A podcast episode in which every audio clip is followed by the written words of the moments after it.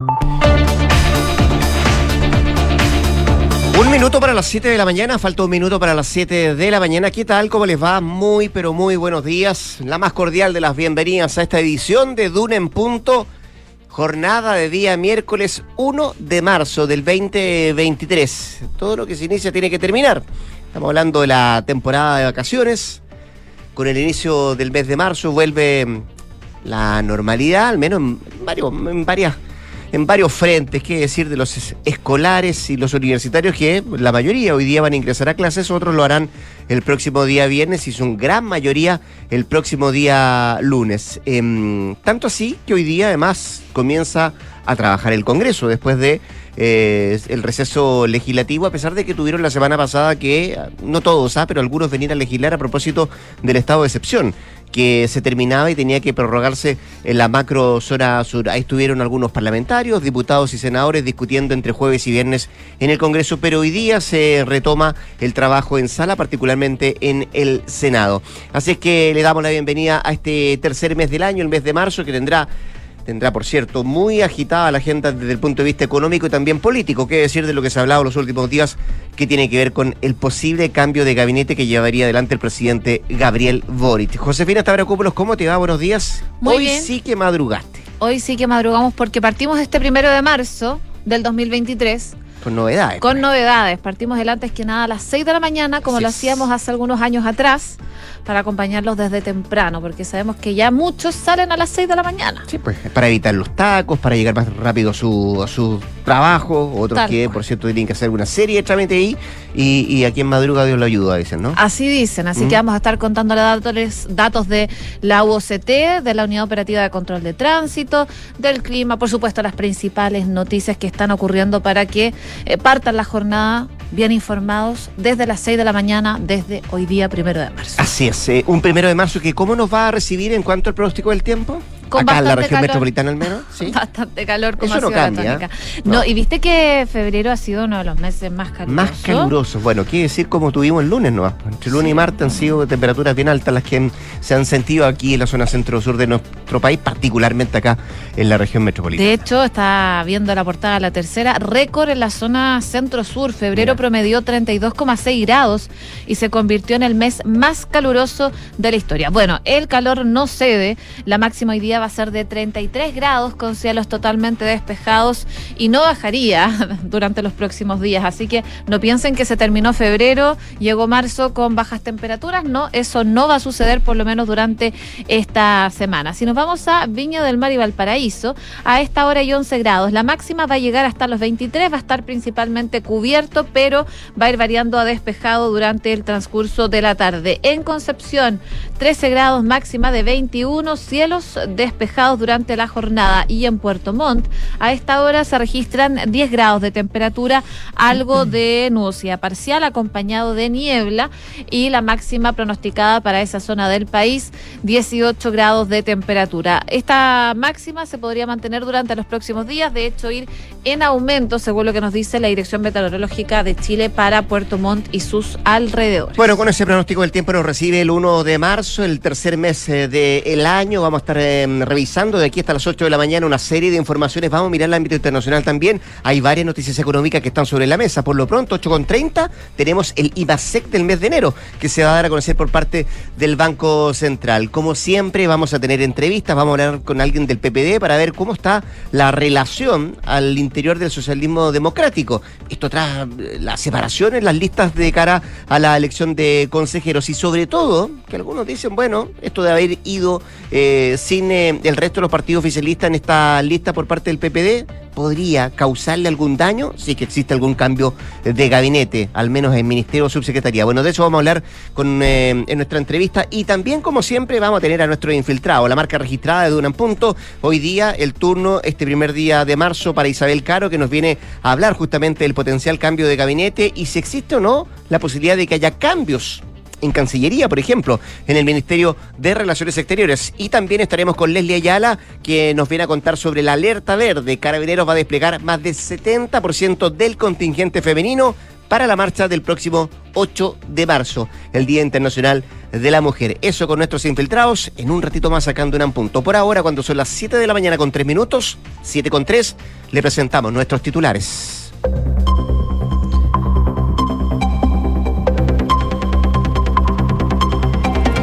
El presidente Gabriel Boric se reunió con el eh, ministro de Hacienda para revisar las perspectivas económicas. En la instancia, Mario Marcel se mostró optimista tras conocer las cifras sectoriales. Según el secretario de Estado, la caída de la actividad ha sido menos intensa de lo esperado, lo que anticiparía una pronta recuperación de la economía y un escenario más positivo para el futuro.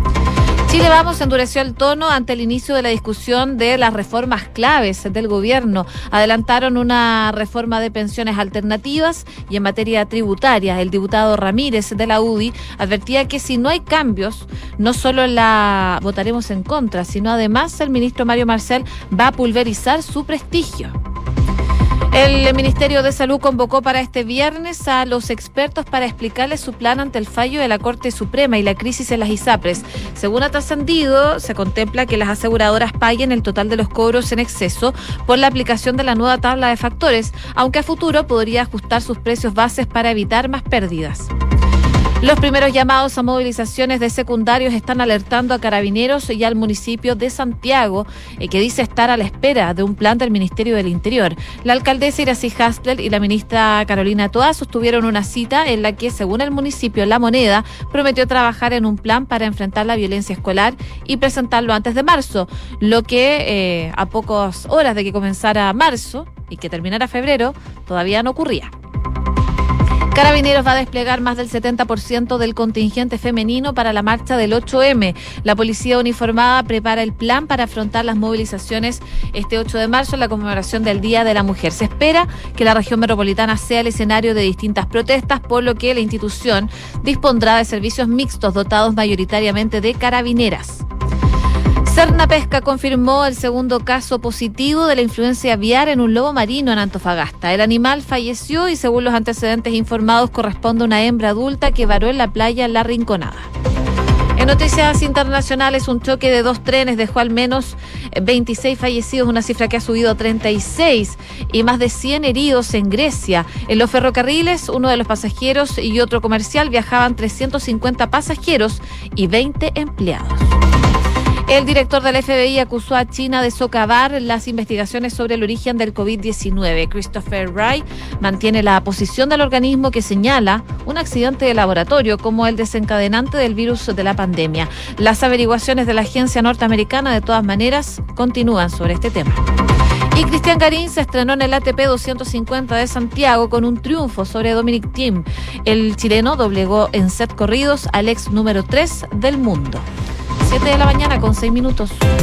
Fíjate que para este primer día del mes de marzo, muchos, em, y antes de que comience el tercer mes del año, muchos pronostican cómo se viene el año, porque vuelve la normalidad, vuelve el trabajo en el Congreso, el trabajo legislativo, hay muchos proyectos de ley que están sobre la mesa y uno dicen, bueno, ¿cuáles van a salir primero? ¿Cómo, cómo se va a discutir? ¿Cómo se viene el ambiente, em, en, eh, el tono también de discusión de la posibilidad de acuerdos en el, en el Congreso? Bueno, vamos a hablar de eso, de cuáles son los proyectos más emblemáticos, pero por lo pronto sí que podríamos decir que el inicio de este mes de marzo y el término del mes de febrero ha sido bien agitado para el Ejecutivo, particularmente eh, por, por, varias cosas que han ocurrido, no solamente en materia política, sino que también ha tenido el gobierno que hacer frente a, eh, a emergencias, como lo hemos conversado durante gran parte de esta semana en lo que ha ocurrido en la zona centro-sur de nuestro país con los incendios forestales y también como inició esta semana con el despliegue militar en la macrozona norte, que han sido eh, políticas que se han sacado adelante y que se han llevado a inicios de, de este año, particularmente por parte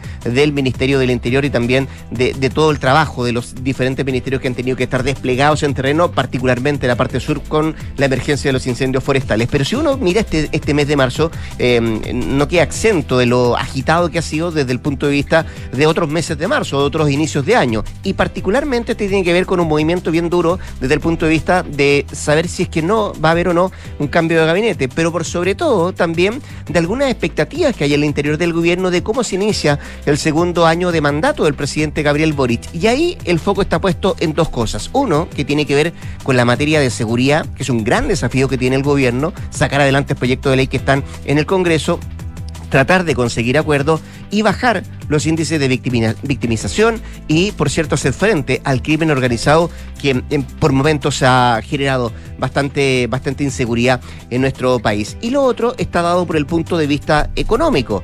Eh, donde más allá de las cifras, más allá de los augurios que podrían hablarse respecto a cómo va a ser este año en materia económica para nuestro país, hay eh, dos desafíos que son muy, o podríamos decir, demasiado importantes para el gobierno. Uno tiene que ver con la reforma de pensiones y otro tiene que ver con la reforma tributaria. Esos son los frentes más importantes que tendrá que enfrentar el ministro de Hacienda, Manuel Barcel, de cara al inicio de este año 2023. Sumémosle también eh, cómo se enfrenta esta situación económica este año por parte del ministro de Hacienda. Bueno, por lo mismo, las coordinaciones, diálogos y acuerdos para sacar adelante los temas, estos temas en lo específico en materia económica serán fundamentales. Eso sí, desde la oposición, además, ayer fueron eh, bien, eh, bien críticos con el eh, plan del Ministerio de Hacienda, lo que anticipa que se nos va a venir en el mes de marzo y probablemente en abril un, un debate bien álgido, bien áspero, podríamos decir, en materia de, que, de saber qué es lo que va a pasar con la reforma de pensiones y también qué es lo que va a pasar con la reforma tributaria. Bueno, por lo mismo ayer el presidente de la República, Gabriel Boric, se reunió con el ministro de Hacienda, Mario Marcel, para eh, no solamente hablar de estos temas, sino que también revisar perspectivas económicas de este año 2023. Y en ese escenario, hoy, en un ratito más, a las 8.30, vamos a conocer la cifra de IMASEC del mes de enero de parte del Banco Central, dato que puede sentar bases para cómo se viene este año 2023. Ayer, en tanto, el ministro de Hacienda, Mario Marcel, se mostró bien optimista eh, tras conocer eh, cifras sectoriales. según el secretario de Estado, la caída de la actividad ha sido menos intensa de lo esperado, lo que anticiparía una, una pronta recuperación de la economía chilena y un escenario más positivo para el futuro, es lo que se verbaliza en Hacienda. Bueno, en la cita, el presidente Boric y el ministro Marcel revisaron las perspectivas económicas y también las prioridades para este año como la reforma tributaria y la reforma de pensiones, como decíamos. De hecho, a partir de hoy, con la discusión del proyecto de beneficios sociales en la Comisión de Hacienda del Senado eh, y sigue toda la próxima semana también con reforma tributaria, va es lo que va a, a dar el puntapié en materias de este tipo, en discusiones de este tipo en el Congreso. Ayer supimos también de cifras de producción industrial, de actividad del comercio y también de ventas de servicios. Posterior a la reunión, habló el eh, presidente Gabriel Boric, eh, que además se reunió con los funcionarios y funcionarios del ministerio eh, y también de la Dirección de Presupuesto, la DIPRES, ocasión en que entregó un saludo y también agradeció el trabajo realizado durante este último año por parte de esa repartición. Marcel dijo además que este año va a ser un escenario mucho más positivo de lo que hemos afrontado hasta ahora, que nos ayuda a tener una visión más positiva sobre el estado de la economía y también el futuro de la misma. Y creo, decía el ministro, que va a ser bueno para todos que muchas previsiones muy catastróficas que hubo en algún momento no se estarían cumpliendo o no se van a cumplir, decía el ministro de Hacienda. Vamos a ver qué dicen los números, por sobre todo eh, vamos a ver qué dice la oposición, que ayer decía yo, eh, adelantaron que para conseguir acuerdos, al menos en materia de reformas, ya sea tributario de pensiones,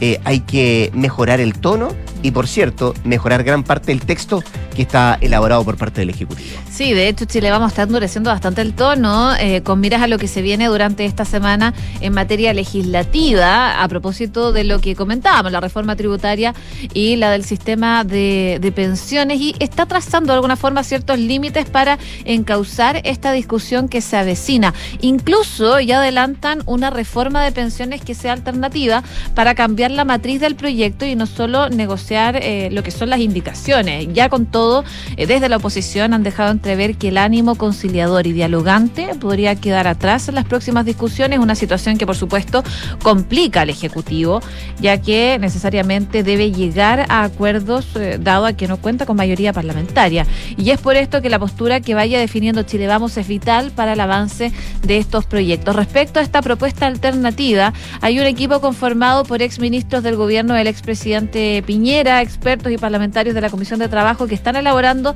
esta propuesta de reforma al sistema previsional y esperan tener la lista a fines de marzo y presentarla al Ejecutivo. Eh, por ejemplo, hablaba el diputado Frank Zuberman, que es miembro de la Comisión de Hacienda y que dice que el gobierno presentó un proyecto que no comparte ni el Congreso ni la ciudadanía y es por eso que termina con la propiedad de los fondos con la posibilidad de que sean heredables y también con la posibilidad de elegir entre un sistema privado y uno público. Eh, Eduardo Durán de RN dijo que apoya la reforma porque tienen una obligación moral como sociedad. Eso sí aclaró que no se trata de aprobar cualquier proyecto. Y en materia tributaria dicen que eh, todos tienen dudas porque es una situación eh, de contracción económica la que se está viviendo hoy en día en Chile. Así que, bueno, vamos a ver qué ocurre con esta discusión cuando comience entonces ya este proceso legislativo con estas dos reformas eh, muy importantes para el gobierno. Que son parte de los tres frentes que tiene el ministro Hacienda de aquí a que termine este año 2023. 7 de la mañana con 13 minutos. Escuchas, Duna en punto. Eh, bueno, lo decíamos, otra de las cosas que ha, mm, definido que este inicio de año, este mes de marzo sea agitado, tiene que ver con eh, posible cambio de gabinete. Eh, que algunos dicen, bueno, puede servir no solamente para el engranaje o para lo que tiene como objetivo el presidente Gabriel Boric de aquí al resto de su, de su mandato, pero por sobre todo el inicio del segundo año de mandato, pero también otros dicen, para establecer o generar equilibrios al interior de los partidos del oficialismo. Bueno, y ahí eh, surge una pregunta de cómo podría afectar este posible cambio de gabinete a los partidos del oficialismo. Eh, esa es otra de las preguntas que está sobre la mesa a de que el presidente Gabriel Boric se disponga a cambiar eh, parte de su equipo cuando está a la vuelta de la esquina el inicio del segundo año de mandato del presidente. Y en el oficialismo ya algunos ponen, eh, se ponen en diferentes escenarios de posibles modificaciones o cambios, tanto en el socialismo democrático como también en apruebo dignidad. y esto porque si uno mira los números, mira las carteras, a nivel ministerial, por ejemplo, apruebo dignidad cuenta con 10 militantes y el socialismo democrático con 7, cifra que se puede ampliar a 9 si es que uno cuenta también a independientes como el propio ministro de Hacienda Mario Marcel y también a la canciller Antonia Urrejola. Mientras que las subsecretarías, acá la diferencia es mucho más grande. De los 39 cupos, 22, fíjate, son ocupados por militantes de Apruebo Dignidad y 13 son independientes, de los cuales al menos 4 son cercanos a la ala más de izquierda del Ejecutivo. Fíjate que en el socialismo democrático posee solo cuatro subsecretarías. Y ahí eh, podríamos decir ese, ese mm, el argumento más comillas sólido que entregan desde el socialismo democrático para decir, bueno, es importante que se, que se establezcan equilibrios dentro del trabajo que se lleva adelante en las diferentes carteras. Bueno, por lo mismo, hay algunos parlamentarios, sobre todo el Partido Socialista, que se han preocupado de manifestar que el socialismo democrático requiere mayor presencia de la que ha tenido hasta ahora en este primer año de gobierno que dicen en el PPD, por ejemplo, ahí manifiestan que los ajustes van a permitir una oportunidad para establecer nuevos equilibrios y que las partes pueden estar más conformes y probablemente así va a ser, dicen el PPD. Eh, bueno, pero desde otros sectores han planteado que probablemente el cambio de gabinete eh, sí puede generar equilibrio, pero no una unidad de dos bloques que hasta el momento ha demostrado que tienen grandes diferencias y piensan de manera muy, pero muy distinta. Bueno, ¿cuándo será esto? ¿Qué fecha elegirá el presidente? Ayer el mandatario aclaró dos cosas. Primero, que efectivamente el Consejo de Gabinete que estaba planteado para el 3 de marzo va a ser el día 11, mm. justamente cuando se celebra el inicio del segundo año de mandato del presidente. Y lo segundo, que se preocupó decir con un tono bien diferente, es que no ha recibido presiones de los partidos oficiales.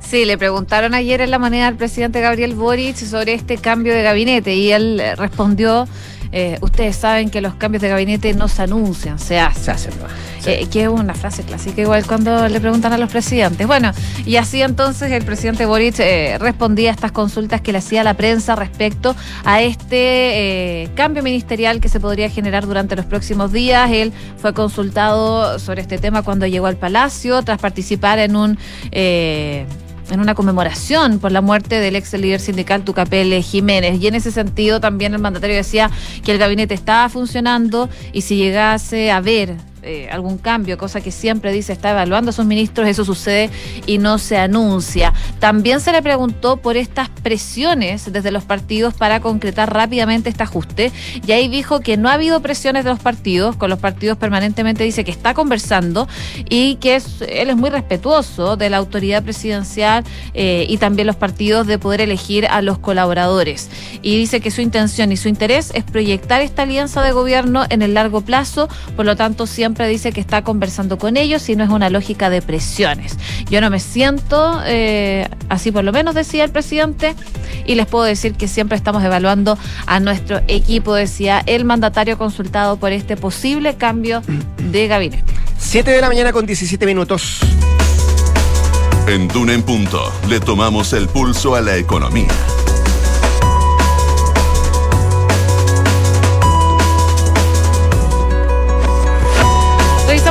Económicos. La UEF el día de hoy, 35.519 pesos. El dólar, 827 a la baja. El euro, 879 también en números rojos. El IPSA, 5.394 puntos al alza. Y el cobre también en números azules, 4,14 dólares la libra. Aprovechamos de revisar lo que trae la prensa económica esta jornada de miércoles 1 de marzo, que trae Pulso, por ejemplo, que destaca en su principal titular, apertura de cuentas corrientes en dólares, marcó nuevo récord y más que se duplicó en el 2022. Otro de los titulares que destaca Pulso, Rodrigo Valdés arriba al Fondo Monetario Internacional y se suma a Eizaguirre y Aninat como los chilenos que más alto han llegado en esa entidad. También miramos lo que trae el financiero para esta jornada de miércoles utilidades de Falabella caen 86% en el 2022 y reduce su plan de inversión para este año. Parte de lo que trae la prensa económica este 1 de marzo. Oye, llega marzo y entre otras cosas llegan algunos shows, como Lola Palusa. Y hace días que se venía hablando sobre la eventual cancelación del show de Blink 182 en Lola Palusa, Chile, debido a una lesión que tiene el baterista Travis.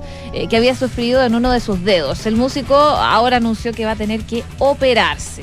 Él dice que ayer estaba tocando la batería en los ensayos y se rompió el dedo tan fuerte que me lo disloqué eh, y me rompí los ligamentos. Así que el baterista había estado con reposo algunos días, sin embargo, al volver a tocar el instrumento sintió nuevamente fuertes dolores. Por eso, eh, en las últimas horas, él mismo confirmó que se va a someter a esta cirugía en su mano derecha. Si bien la organización de Lola Palusa Chile no se ha referido a una cancelación del show, eh, desde la tercera, que estaban reporteando esto, dicen que podría ser inminente que Blink 182 ah, no venga a, Chile, producto de que su baterista, que es icónico de Blink 182, no esté presente en este en este concierto, en este festival de música finalmente. Gran banda, pues, gran banda. Bueno, con la música de Blink 182 nos vamos a la pausa comercial.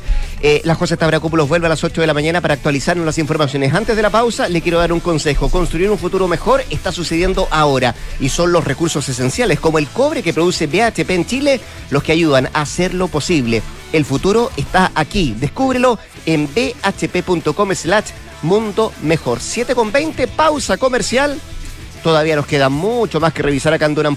Vamos y volvemos. Quédese acá en 89.7.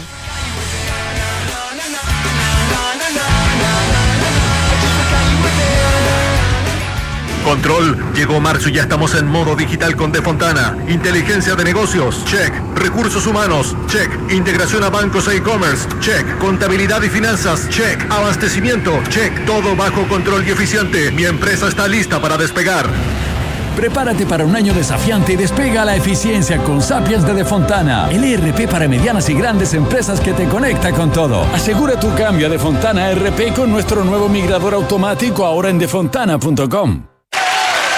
En Scotia te damos un impulso para diversificar tus inversiones a un bajo riesgo. Hasta el 23 de marzo. Nuevo fondo Scotia estructurado deuda nominal con una rentabilidad no garantizada de hasta 10,9% al término del fondo, sin monto mínimo de inversión y ventanas de liquidez trimestrales libres de comisión. Encuéntralo solo en Scotia. Infórmese de las características esenciales de la inversión en este fondo mutuo establecido sobre reglamento interno y scotiabankchile.cl. La rentabilidad o ganancia obtenida en el pasado por este fondo no se garantiza en el futuro. Los valores de las cuotas en fondos mutuos son variables. Este fondo no se encuentra garantizado y por su naturaleza estará afecto a condiciones de mercado y por tanto el aporte podría exponerse a pérdidas parciales o totales de capital. Infórmese sobre la garantía de los depósitos en su banco o en cmfchile.cl. Marca registrada de Banco Scotia bajo licencia rico que podamos viajar todos al sur este año. Haber calzado las vacaciones fue una tremenda idea. Sí, con la Javi estamos listos, listos. Oye, ¿cómo lo van a hacer con el Roque al final? Se queda donde mi mamá. Con ah. Marcelo contratamos Verisur hace un par de días, así que podemos partir tranquilos. Ah, qué bueno. Y la casa queda en buenas manos. Sabemos que quieres estar tranquilo cuando sales de casa. Conoce la alarma Cero Visión de Verisur, capaz de actuar antes que lleguen las fuerzas de seguridad. Calcula online en verisur.cl o llama al 600 385 0003. Activa Activa tu tranquilidad. Estás en Duna en Punto con Rodrigo Álvarez.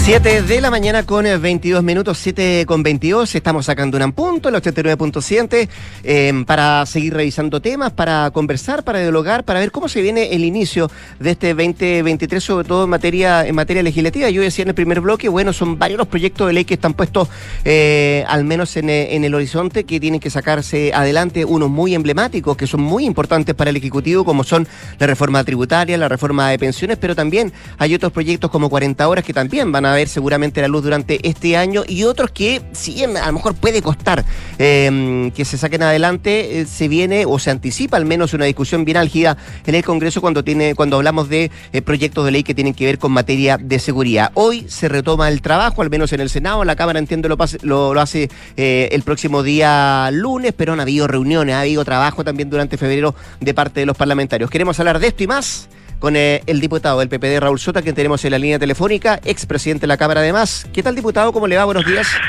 Hola Rodrigo, muy buenos días. Eh, muchas gracias eh, a todos los auditores de la Radio Duna. Y sí, se viene un año eh, súper intenso en materia legislativa, así que aquí vamos a estar, por cierto, a disposición para... ¿Logró descansar algo, no?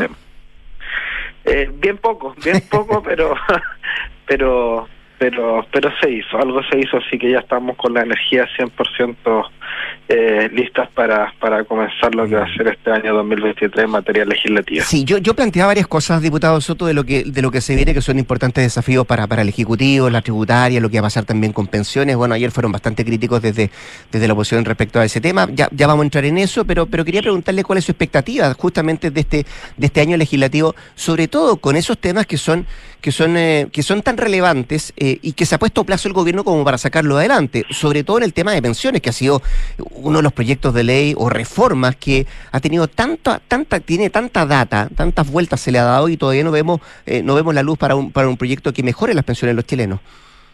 Bueno, yo creo que este año 2023 es una prueba de fuego para la política en general.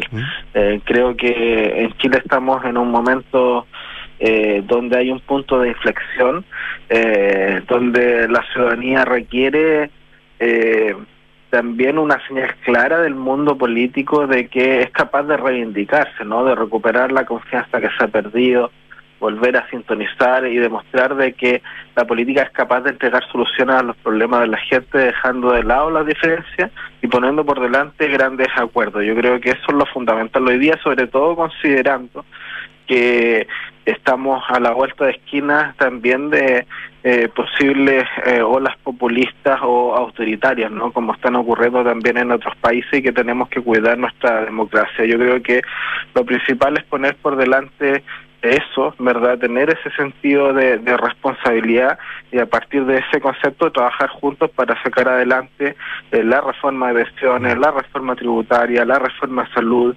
el nuevo proceso constituyente, eh, obviamente con flexibilidad, no con eh, dogmas, sino que trabajando en conjunto, ¿verdad? Para incorporar también otras visiones, otras propuestas y a partir de ahí eh, generar condiciones de eh, cambios que sean lo más transversales posible. Obviamente que eh, uno de los temas más emblemáticos en esto es la reforma de pensiones, ¿no? No podemos eh, farrearnos por tercera o cuarta vez la oportunidad de tener una reforma previsional que mejore las condiciones de vida de los jubilados de nuestro país. Yo creo que eso sería imperdonable, eso sería simplemente el fracaso definitivo del mundo político eh, y eso eh, en definitiva abriría paso a, cosas mm. como las que he señalado. Por lo tanto, yo creo que eso es muy importante que lo tengamos en cuenta. Ahora, después de esa bajada que usted hace, diputado Raúl Soto, claro, uno tiene tiende a preguntarle, bueno, ¿ha estado a la altura el, el Parlamento, ha estado a la altura el Congreso o puede estar el Parlamento, el Congreso a la altura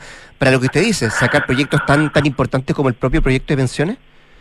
No, bueno, yo creo que el Parlamento en general no ha estado a la altura. Mm. Eh, y el mundo político tampoco, eh, ni ahora ni en los últimos años, pero sí el momento de, de, reivindicarse, ¿no?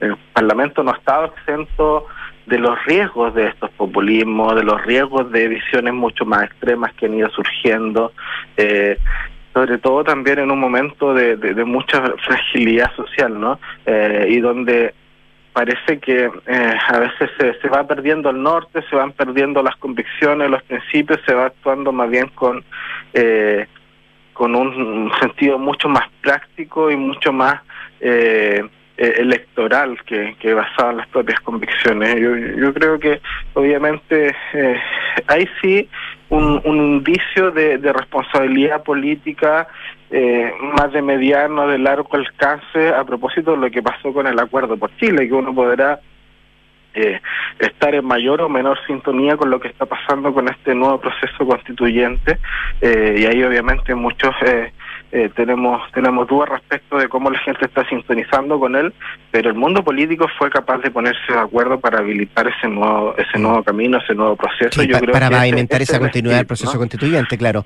Eh, Sí, ahí claro. ahí se, estu- se estuvo a la altura, pero, pero, pero da la impresión, y esa es la, la- la- la pregunta que quiero hacerle ahora, ahora diputado, sobre todo en la relación que se da al interior de la propia Cámara, eh, y, y quería preguntarle cuál es, qué, qué es lo que piensa usted de la relación, por ejemplo, que se pueda venir con la oposición de parte del oficialismo, eh, sobre todo en este tema de pensiones, y cuando además uno escucha que hay una oposición que está trabajando un, un proyecto de, de pensiones o mejoras al proyecto de pensiones de, ma- de manera paralela a lo que se está discutiendo en el Congreso.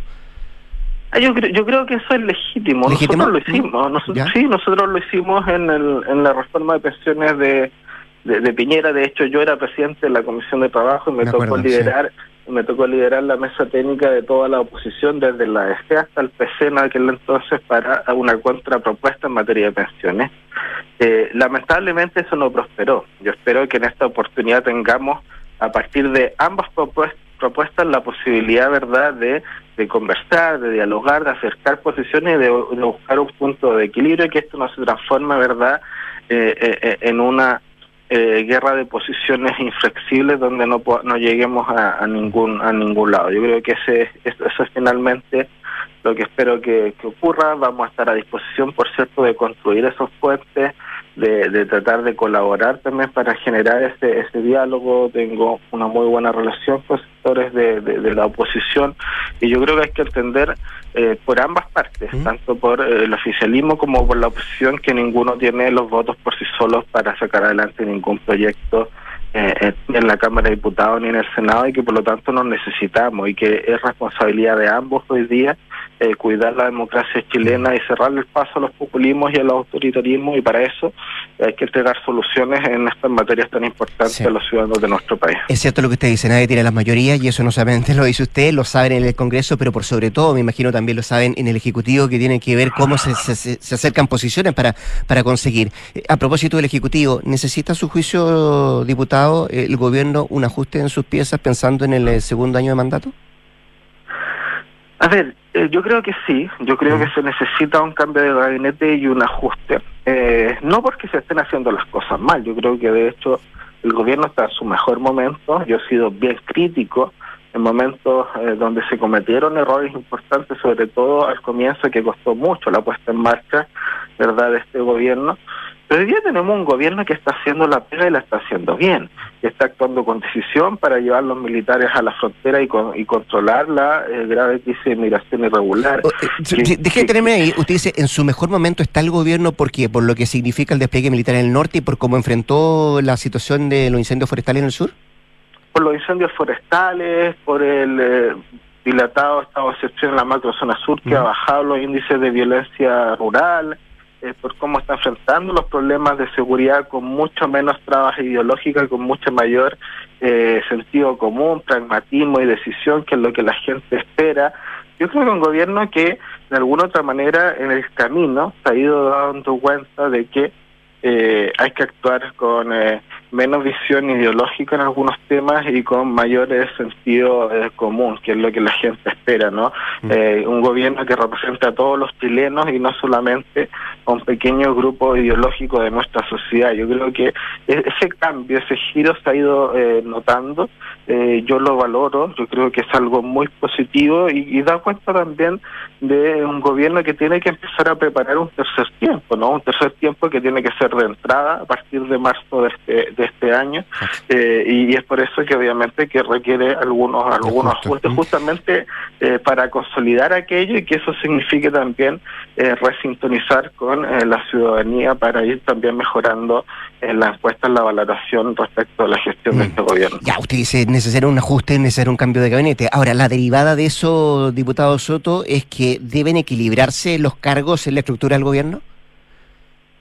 Eh, por supuesto, uno siempre espera que al interior de, los gobiernos existan fuerzas que tengan eh, la proporcionalidad de acuerdo a, los equilibrios que existen, ¿no? En materia política, en materia de participación parlamentaria, en materia también de representación en las, en las regiones, en todos los niveles. Yo, yo espero que así sea. ¿Mm? Eh, creo que somos conscientes de aquello. Este es un gobierno con dos coaliciones, dos coaliciones además que no son eh, inmóviles, sino que están en permanente eh, construcción, también conversación, buscando otros espacios como ocurrió eh, a propósito de la configuración de las fuerzas para el proceso constituyente, por ejemplo, ¿verdad?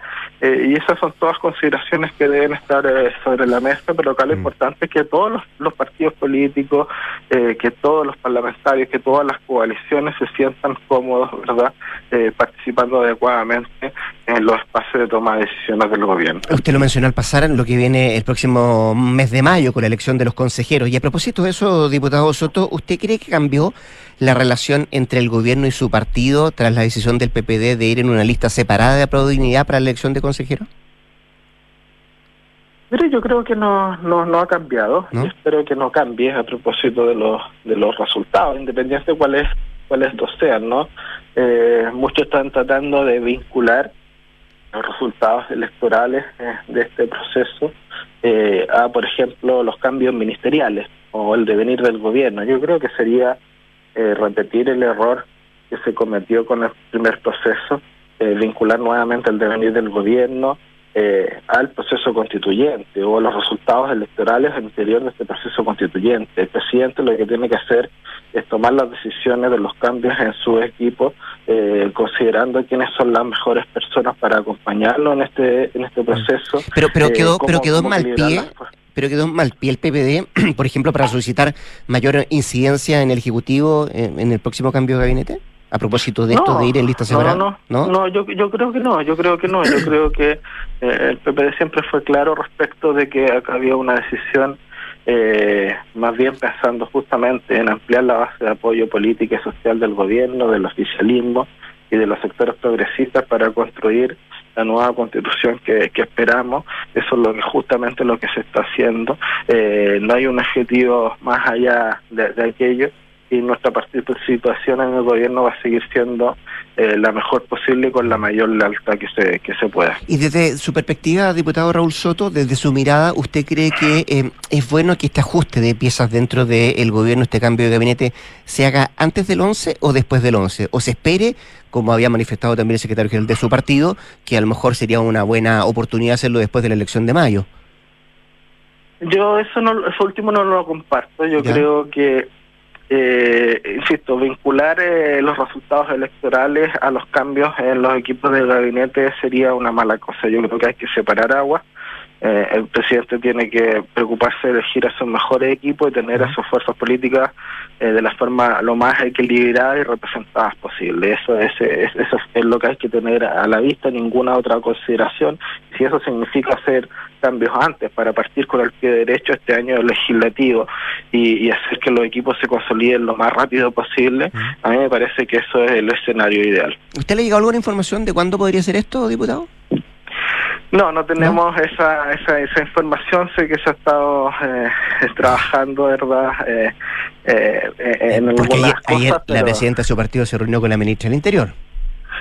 Sí, efectivamente, hay conversaciones, eh, pero pero aquí la última palabra la tiene el presidente, que es quien conoce eh, mejor a su equipo y que sabe cuál es la mejor oportunidad para hacer los cambios. Oiga, el otro día, eh, y a propósito de la elección de mayo, el senador Insulza del Partido Socialista decía que ojalá la, disputa, la, la, campaña entre el PS y el PPD no se transforme en una batalla fraticida. ¿Usted cómo cree que se va a dar eso? Bueno, eh, yo espero que así sea también. La verdad que valoro harto que el senador Insulza fue eh, de los pocos socialistas que estuvo por mantenerse, ¿verdad?, eh, con el socialismo democrático y no irse con, con de dignidad en este, en este nuevo proceso constituyente. Yo creo que esa era una decisión eh, más acorde a lo que se venía haciendo históricamente en materia de la política. Lamentablemente no fue posible, pero esto yo creo que eh, es una especie de paréntesis este proceso constituyente respecto del resto Mm. del escenario electoral y político del país. Hay que ver cuál es el resultado. Yo creo que acá hay que tratar de generar no una competencia, sino que una, una colaboración. Hay dos relatos que van a ser distintos dentro de este proceso.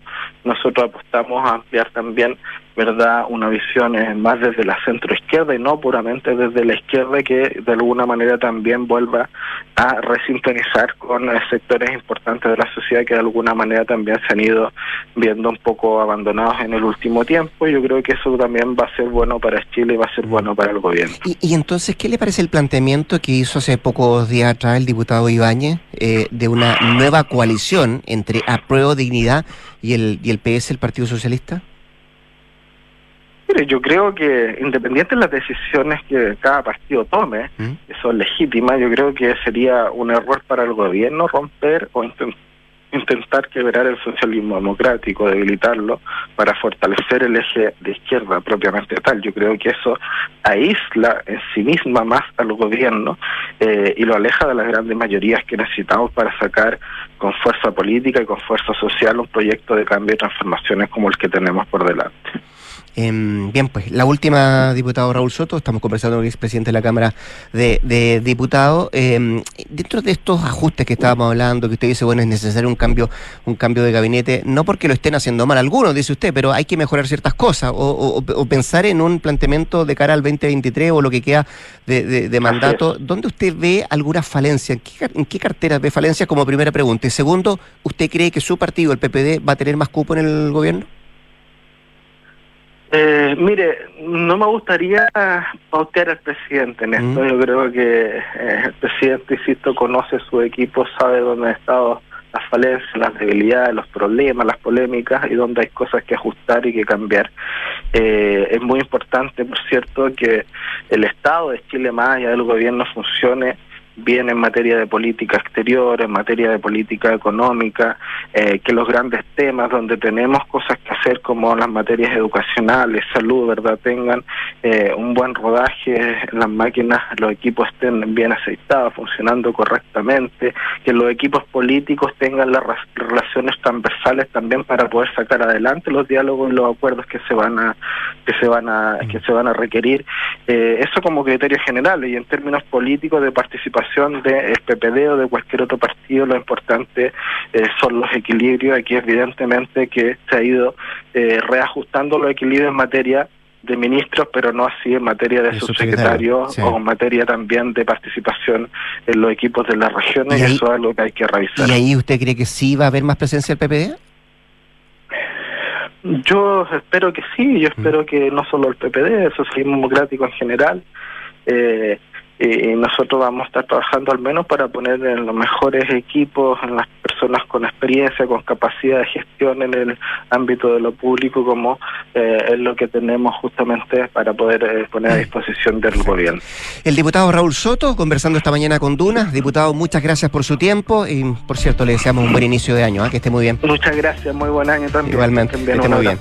Abrazo. 7 con 40, nos vamos a la pausa comercial. Antes, quiero contarle que en WOM te dan más red, más conexión y más gigas para que puedas conectarte, estés donde estés. Y por cierto, un precio justo, porque son la red 5G más grande del país y no van a parar. ¿ah? WOM, nadie te da más. Y conecta la gestión de tu empresa con Sapiens CRP y tu área de gestión de personas con Senda. Ambas soluciones de Defontana y su ecosistema de gestión empresarial. Integra todos los procesos de tu compañía en defontana.com. Nos vamos a la pausa comercial y al regreso ya están acá nuestras infiltradas en Dura Punto. Leslie Ayala, que nos habla de la marcha del 8M, y también Isabel Caro, que nos viene a contar detalles del posible ajuste de, de gabinete, del cambio de gabinete que podría realizar el gobierno en los próximos días. Vamos y volvemos. Construir un futuro mejor es responsabilidad de todos. Mientras más países adoptan medidas para reducir las emisiones de carbono, la demanda de productos y servicios esenciales para el crecimiento económico sigue en aumento. No es fácil, pero son recursos como el cobre producido por BHP en Chile los que ayudan a hacerlo posible. El futuro está aquí. Descubre cómo en bhp.com slash mundo mejor. En el norte, en el centro y en el sur. Te damos más red, más conexión y más libertad para que te puedas conectar desde donde estés. Con la red 5G más grande del país. Y no vamos a parar. ¡Wow! Nadie te da más. En Scotia te damos un impulso para diversificar tus inversiones a un bajo riesgo. Hasta el 23 de marzo. Nuevo fondo Scotia estructurado deuda nominal con una rentabilidad no garantizada de hasta 10,9% al término del fondo, sin monto mínimo de inversión y ventanas de liquidez trimestrales libres de comisión. Encuéntralo solo en Scotia. Infórmese de las características esenciales de la inversión en este fondo mutuo establecido su reglamento interno y scotiabankchile.cl. La rentabilidad o ganancia obtenida en el pasado por este fondo no se garantiza en el futuro. Los valores de las cuotas en fondos mutuos son variables. Este fondo no se encuentra garantizado y por su naturaleza estará afecto a condiciones de mercado y por tanto el aporte podría exponerse a pérdidas parciales o totales de capital. Infórmese sobre la garantía de los depósitos en su banco en cmfchile.cl. Marca registrada de Banco of Nova Scotia utilizada bajo licencia. Qué rico que podamos viajar todos al sur este año. Haber calzado las vacaciones fue una tremenda idea. Sí, con la Javi estamos listos, listos. Oye, ¿y cómo lo van a hacer con el Roque al final? Se queda donde mi mamá. Ah. Con Marcelo contratamos Verisur hace un par de días, así que podemos partir tranquilos. Ah, qué Y buena. la casa queda en buenas manos. Sabemos que quieres estar tranquilo cuando sales de casa. Conoce la alarma Cero Visión de Verisur, capaz de actuar antes que lleguen las fuerzas de seguridad. Calcula online en verisur.cl o llama al 600-385-0003. Activa Verisur, activa tu tranquilidad. Escuchas Duna en punto. Duna 89.7.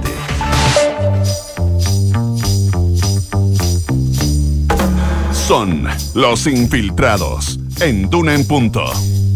7 de la mañana con 43 minutos, 7 con 43. Usted ya escuchó la presentación de nuestros infiltrados sacando un punto, pero por cierto, como todo inicio de año, como todo vuelve a la normalidad, eh, hay que ser eh, responsables, por cierto, eh, con las presentaciones y con quienes participan de los espacios. Don Nicolás Vergara, bienvenido. ¿Cómo le va? Muy buenos días. De verdad, una sorpresa y un honor tenerte, tenerte acá. Y un tostado Y un fascinante. tostado fascinante. Pero no entendí. Y con barba no como Mario lo del- Marci. No entendí lo del respeto a los espacios. No, por- porque este es, es- es el espacio también, tanto tuyo como de la Consuelo.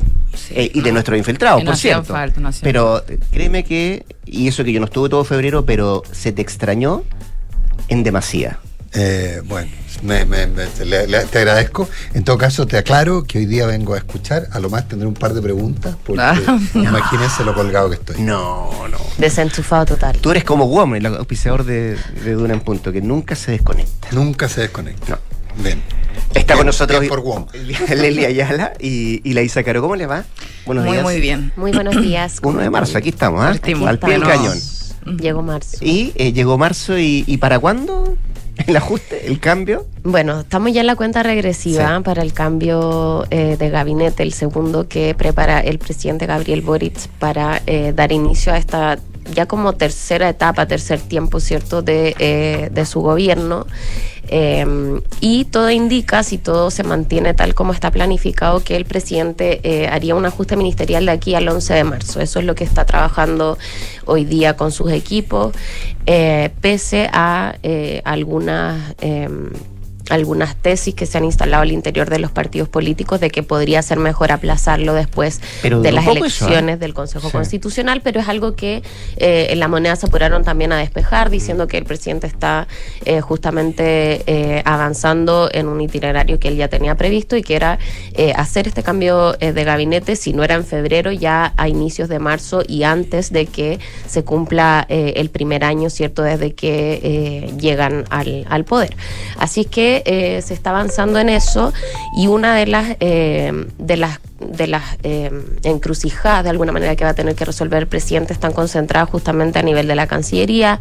Eh, lo vimos durante el primer año, la ministra Antonio Urrejola eh, de alguna manera tuvo que enfrentar eh, varias polémicas, varias eh, situaciones controvertidas, tanto por eh, errores no forzados de ella, como lo vimos Muy mal inicio de año. la- como lo vimos en enero, claro, con esta filtración de un audio, de una reunión de sus equipos, pero también por eh, cuestiones que no tenían tanto que ver con su gestión, por ejemplo, la estrategia que desplegó el gobierno respecto del de, eh, el TPP-11, eh, que luego se revierte justamente cuando ella amenaza con renunciar eh, por esa época, eh, pero también otro, otro tipo de, cuestiones que tienen que ver con el tema de las embajadas, en donde el presidente Gabriel Boric eh, de alguna manera contradijo los criterios que él mismo había establecido en campaña, diciendo que no iba a utilizar estos cargos de forma eh, política, que no iba a haber premios de consuelo, lo que vimos que eh, finalmente no se cumple, y todas esas cosas las ha tenido que salir a explicar la canciller. Entonces, ¿qué es lo que pasa hoy día eh, respecto de su futuro, porque eh, muchos planteaban en el oficialismo que era evidente que ella tenía que salir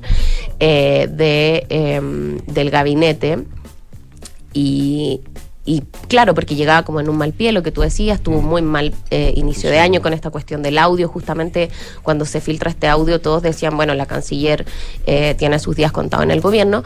Sin embargo, eh, el presidente Gabriel Boric, eh, quienes han podido conversar este tema con él, eh, cuentan que de alguna manera él, él está bien complicado con el tema de la canciller, porque, bueno, primero tiene un tema personal con ella, la estima mucho.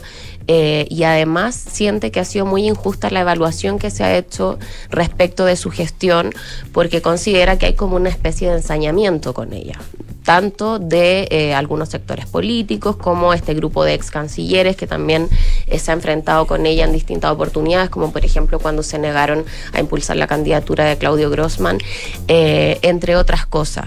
Eh, entonces el presidente siente que eh, cobrarle de alguna manera a la ministra hoy día el cargo sería algo injusto, eso es lo que él ha transmitido y algunos, eh, por ejemplo en el Partido Socialista, mencionan que incluso le estaría por mantenerla en el cargo, algo que es bien llamativo pensando que uno pensaría que uno de los cargos que está más débil es cierto Mm. hoy día en el gabinete y que debería ser de los primeros que, que salgan.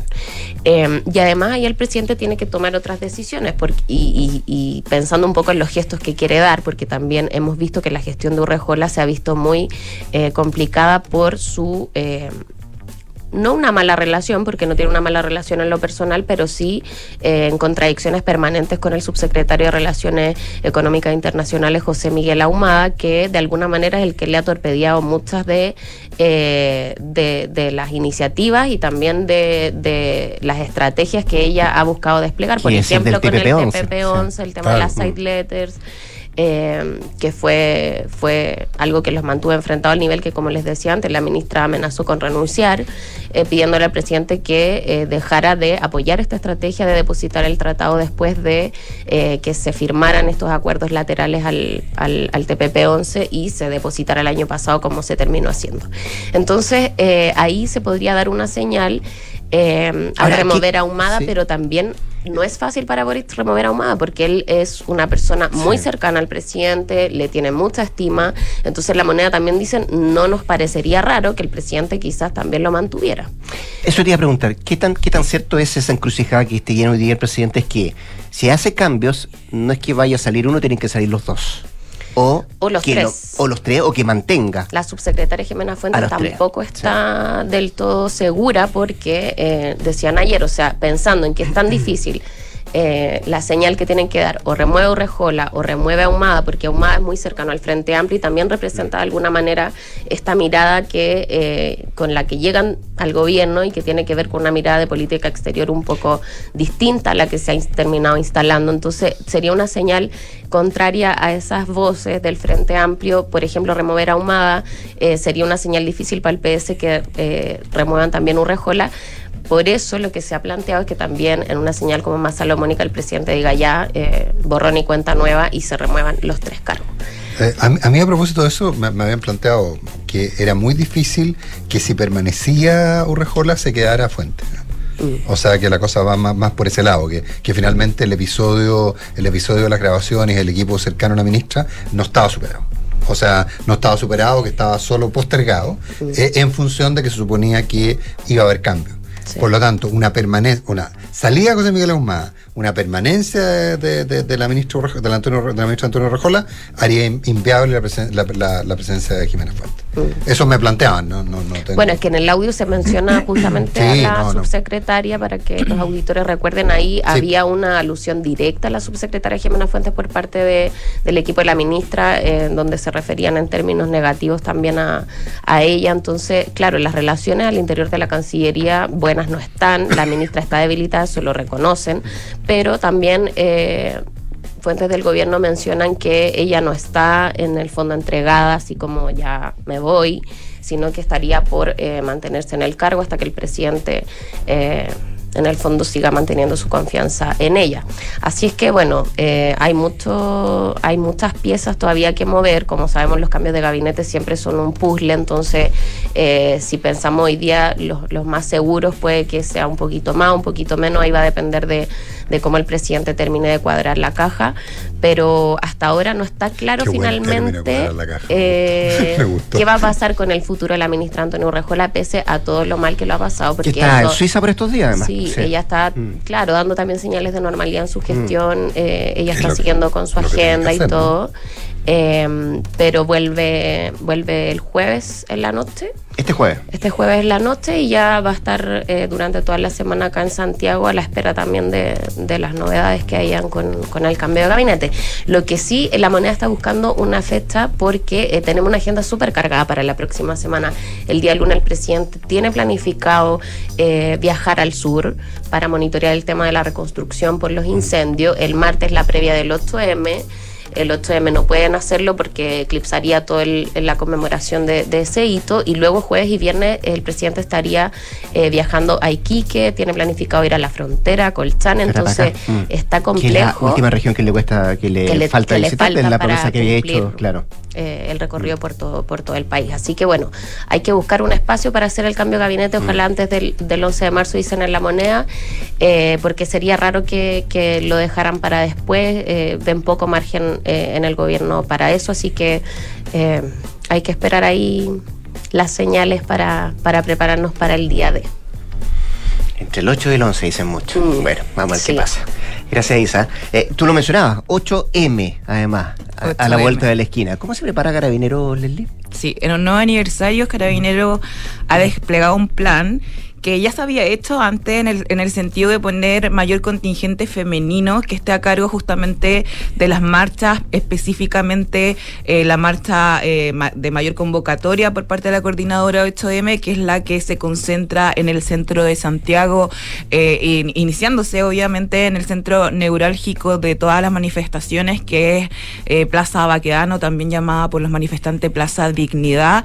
Y en ese sentido, hay una nueva señal por parte de Carabineros y yo creo que también corresponde tam- a, a- recordemos que el, el 8 de mes pasado las autoridades actuales y este gobierno que se autodeclara feminista eh, había sido electo pero no estaba gobernando. Esta es la primera vez que de hecho hay mucha expectación y no sé si la ISA tiene antecedente ahí al respecto si las propias ministras, ya sea la ministra Antonia Orellana, la misma ministra Camila Vallejo que el año pasado eh, marcharon junto a Isque Asiste, lo harán ahora en su calidad de secretarias de Estado o van a evitar, por supuesto, exponerse eh, en estas situaciones de manifestación que se van a, que se van a protagonizar en la Alameda. Lo cierto es que ya hay un plan de contingencia por parte de Carabineros y lo que ha ordenado el general Ricardo Yáñez es que este contingente sea aún mayor, es decir, de los 600 efectivos de orden eh, público que se van a desplegar eh, para mantener, por una parte, el resguardo de todas quien- quienes quieran marchar de forma pacífica y también controlar algún tipo de desorden que se pueda provocar, el 70% de estos 600 efectivos va a ser justamente personal femenino, dando una señal obviamente clara.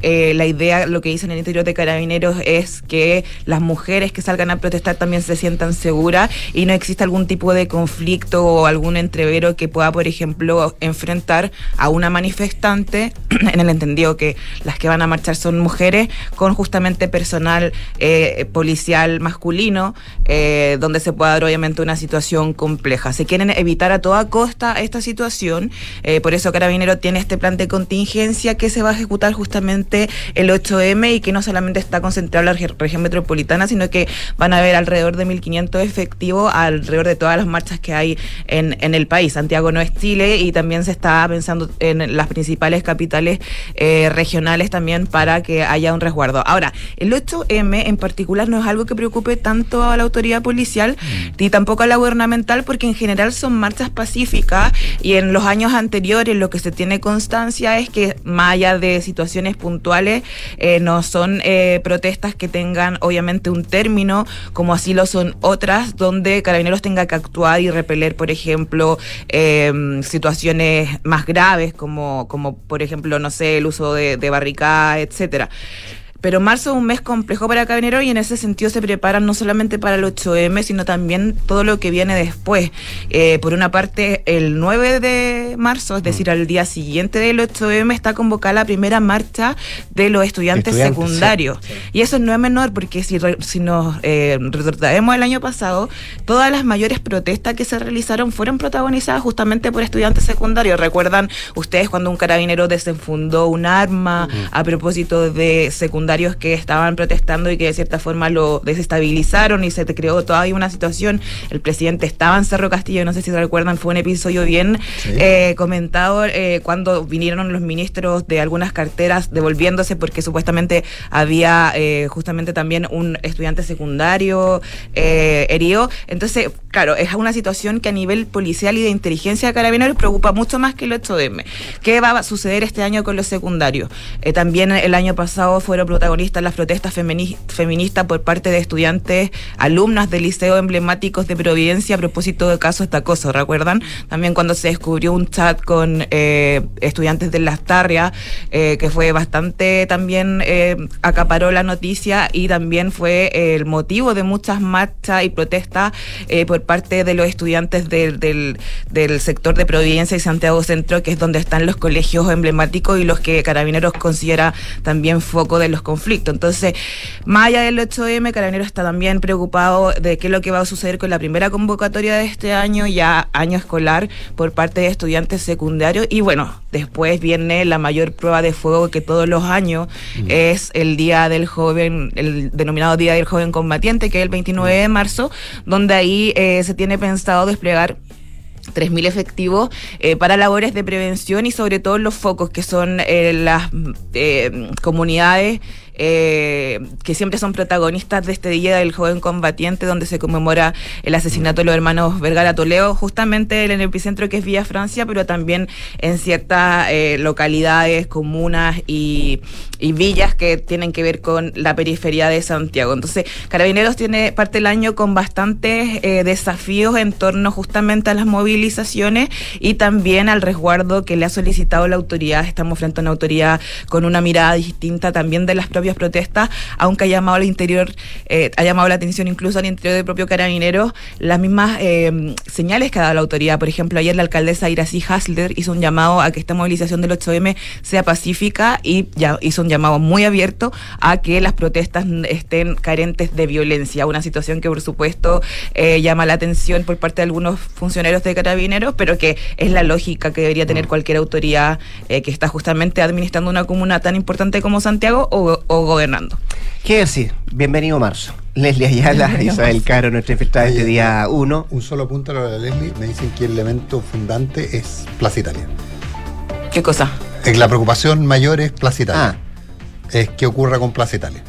En la vía ¿El, sí. el 8M cuándo? No, no, el ¿No? 8 en todo, En en, todos los en- en- eventos. en todo Ah. esto, en- en- tanto en el de los estudiantes, tanto en el 8M, que lo que ocurra con Plaza Italia. Hay un plan, me dicen. Ah, sí, de hecho el plan de copamiento, que, que es un plan que le ha resultado otras veces, está también planificado para ese día, Sí. que es justamente no permitir tampoco una mayor concentración en ese sector y por eso se, se hace esta situación. Pero efectivamente, Ya, pues, nos vamos hasta es de muy, un muy, punto. muy simbólico. Muy Sí. simbólico como siempre. Se viene la noticia con Josefina Stavrakopoulos y después equipo completo en Hablemos en Off. Así es. Gracias, Nicolás. Gracias, Gracias. Isabel. Gracias, Gracias, días. Nos vamos. Que tenga buenos días. un buen día.